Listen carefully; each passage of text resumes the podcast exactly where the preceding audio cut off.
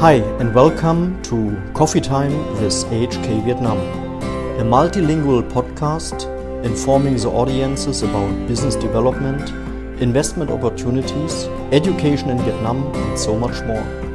My name is Marco Walde, the host of this podcast, and today, together with our guests, I will guide you through our discussions about a very interesting topic Vietnam is an emerging hub for startups in ASEAN.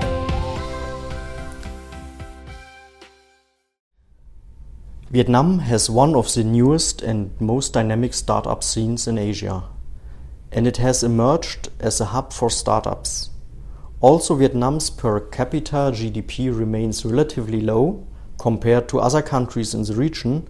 Its economy is expanding faster than any other market.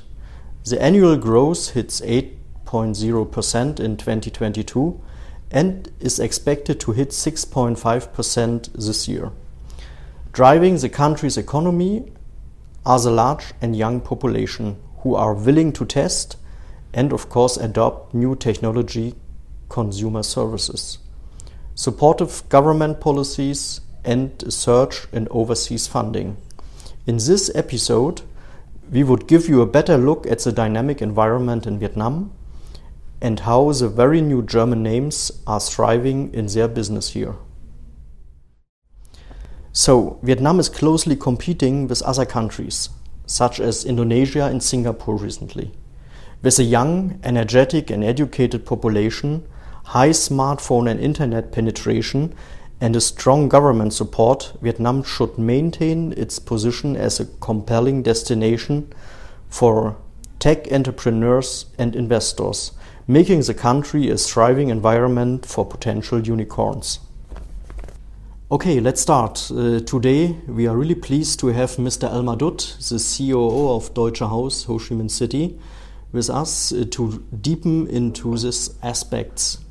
Elmar, my first question would be How do you evaluate the business environment in Vietnam regarding politics, legal, human resources, and the ecosystem?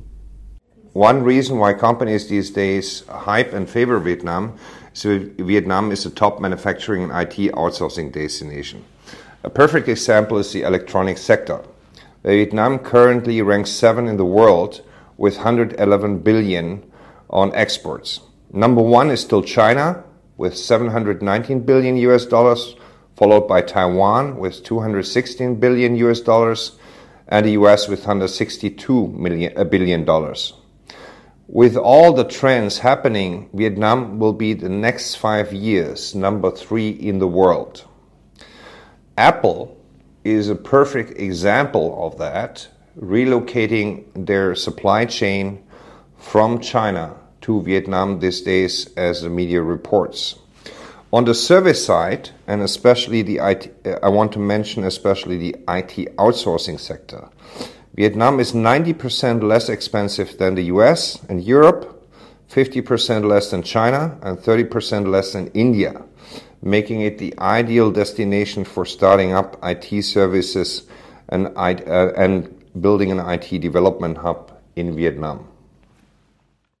And of course, today you speak as a CEO of Deutsche Haus, but um, I, I, know, and we, we, we know each other a very long time. So you, you came to Vietnam uh, many years ago, and uh, I also still remember at that time you were the managing director of a of a service uh, company, a technical service company Tenor Vietnam, yes. of Tenor Vietnam, exactly. So, uh, can you share a bit, and maybe I can also challenge you a bit uh, or could you describe what, what was your first impression many years ago when you entered the country and uh, what is your impression uh, from the perspective of today? Okay, when that was uh, 15 years ago. Um, so when I when I entered uh, Vietnam, uh, of course I had uh, the perception what I basically read in book, met Vietnamese friends in Germany, uh, but uh, I understand maybe one or two percent uh, what is really going on in the country. And it took me a long while, uh, basically more than one year, and I'm still learning about the culture and traditions of Vietnam. But it took me uh, uh, at least one year to understand the basic uh, culture uh, and, and practices from a business point of view of Vietnam. And understanding Vietnamese, you have to understand uh, basically the family life of Vietnamese and the traditions of, uh, of Vietnamese to understand also the business culture. One relates to the other because family is the number one important value in Vietnam for anything what happens in the country. Uh, whether it's politically, whether it's in business, family always comes first. Then comes the education of the, the children, because the education secures the prosperity of the future generation. Um, because Vietnam has no pension fund system as we know it in the West, in the US, or in, in, in Europe. Mm-hmm. And then, number third, uh, becomes uh, basically the job. And uh, job means not just earning money, but also working in a happy environment. That's also very important, uh, basically, for Vietnamese as they reflected from that what they have in the family. That's what I learned as a basic uh, doing doing uh, uh, business in Vietnam. But I can uh, say, uh, working in Vietnam over 15 years, uh, the Vietnamese with a 40 percent under 30, working with young people in the IT sector. They're very eager. They're very hungry to learn, and they're you can start up uh, a business, and we started up with about 20 engineers, software engineers, building up to 60 software engineers over 10 years. And the, com- the company is still operating successfully here in Vietnam now, almost since 15 years now. Um, is a success story as a prolonged workbench for uh, the mother company in Germany, in Lindau. Mm-hmm. Okay, I see. And you are still here after 15 years. That means, uh, in the meantime, you you you, you definitely understood uh, certain things, uh, and uh, you you would also evaluate this business environment as uh, really yes. positive, and I guess also for the near future. So, what is uh, based on your experiences? what is your advice for German business to successfully adapt to Vietnamese working culture and environment? and of course how Deutsche Haus can support German startups to strongly develop in Vietnam. I think the, the first point is about let's talk about the startup scene. Uh, Vietnam is already the third largest ecosystem in ASEAN for startups after Indonesia and Singapore. Um, the country recognizes 4,000 startups, including unicorns such as VNG, Momo, and uh, Sky Mavis, which is also a tenant at Deutsches Haus. Uh, just to mention, they are on a 20 and 21st floor uh, residing with us.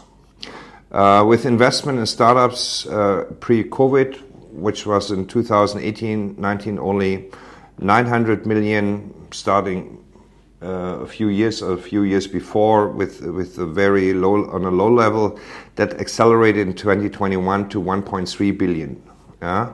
mostly with fintechs, e-commerce platform, edtechs, with a fantastic uh, growth rate uh, um, and, and, and in, um, in funding, which is believed uh, to grow within the next uh, three years up to $5 billion, uh, where the government built also the framework uh, that these so-called startups in fintech, e-commerce platforms, edtechs and others uh, can grow.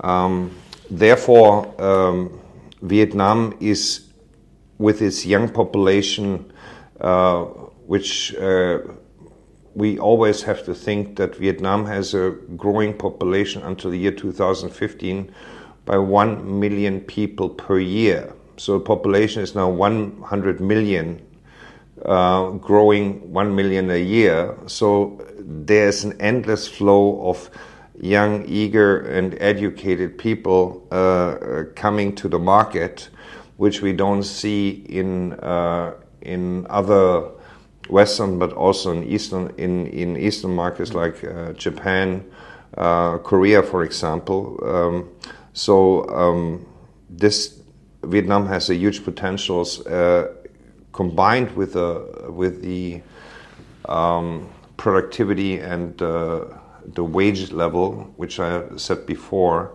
um, 50% less than China, 90% less expensive than the US and Europe. Um, so the potential is there, and, and it's the right time uh, to tap into the market in Vietnam uh, as, a, as a startup, whether you're in the IT sector or you are going into into uh, in uh, startup in in manufacturing. Hmm.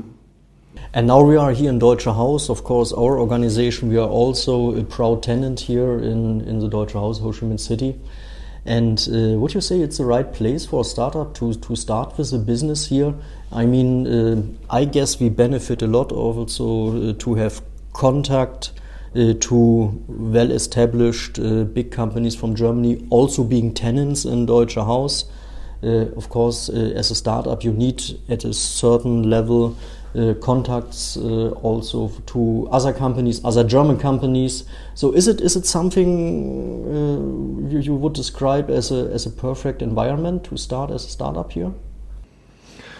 Also Deutsches Haus with its uh, central location in the heart of Ho Chi Minh City, uh, the, the, the hub for doing business in Vietnam, um, is the ideal place uh, to start because this is where the heartbeat of business is and where also the heartbeat of the German economic institution is. And we're very proud to have in partnership with German Industry and Commerce, uh, what we call AHK Vietnam, uh, uh, who founded an incubator and accelerator for startups which we accommodate here on the fourth floor with uh, where we have uh, office cubes, where we have hot desks, where you can basically start up with just a project um, or basically just to explore the market for a couple of weeks.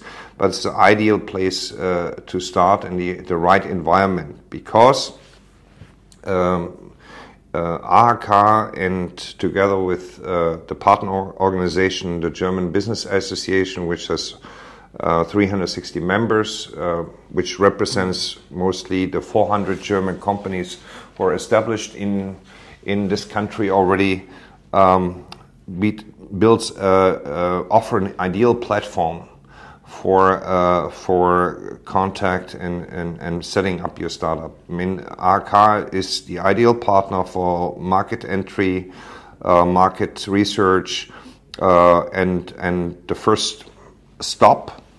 And that together with the incubator and accelerator, uh, we offer an adjacent to the German Chamber of Commerce, where the GBA office is also located it's the ideal environment uh, basically to um, place your your office or your hot desk uh, to explore the, explore the market or enter the market. And the other thing is you have the opportunity you don't have to invent the wheel completely new. There's many companies who are already established.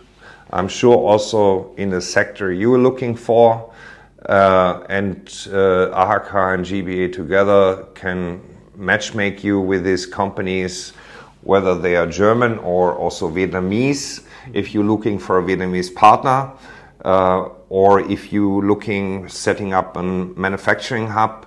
Uh, AHK has ideal contact to industrial zones uh, where you can establish yourself. So basically, Deutsches Haus in partnership with the German Chamber of Commerce and AHK Vietnam and GBA uh, offers you the ideal red carpet solution, so to say, five star premium.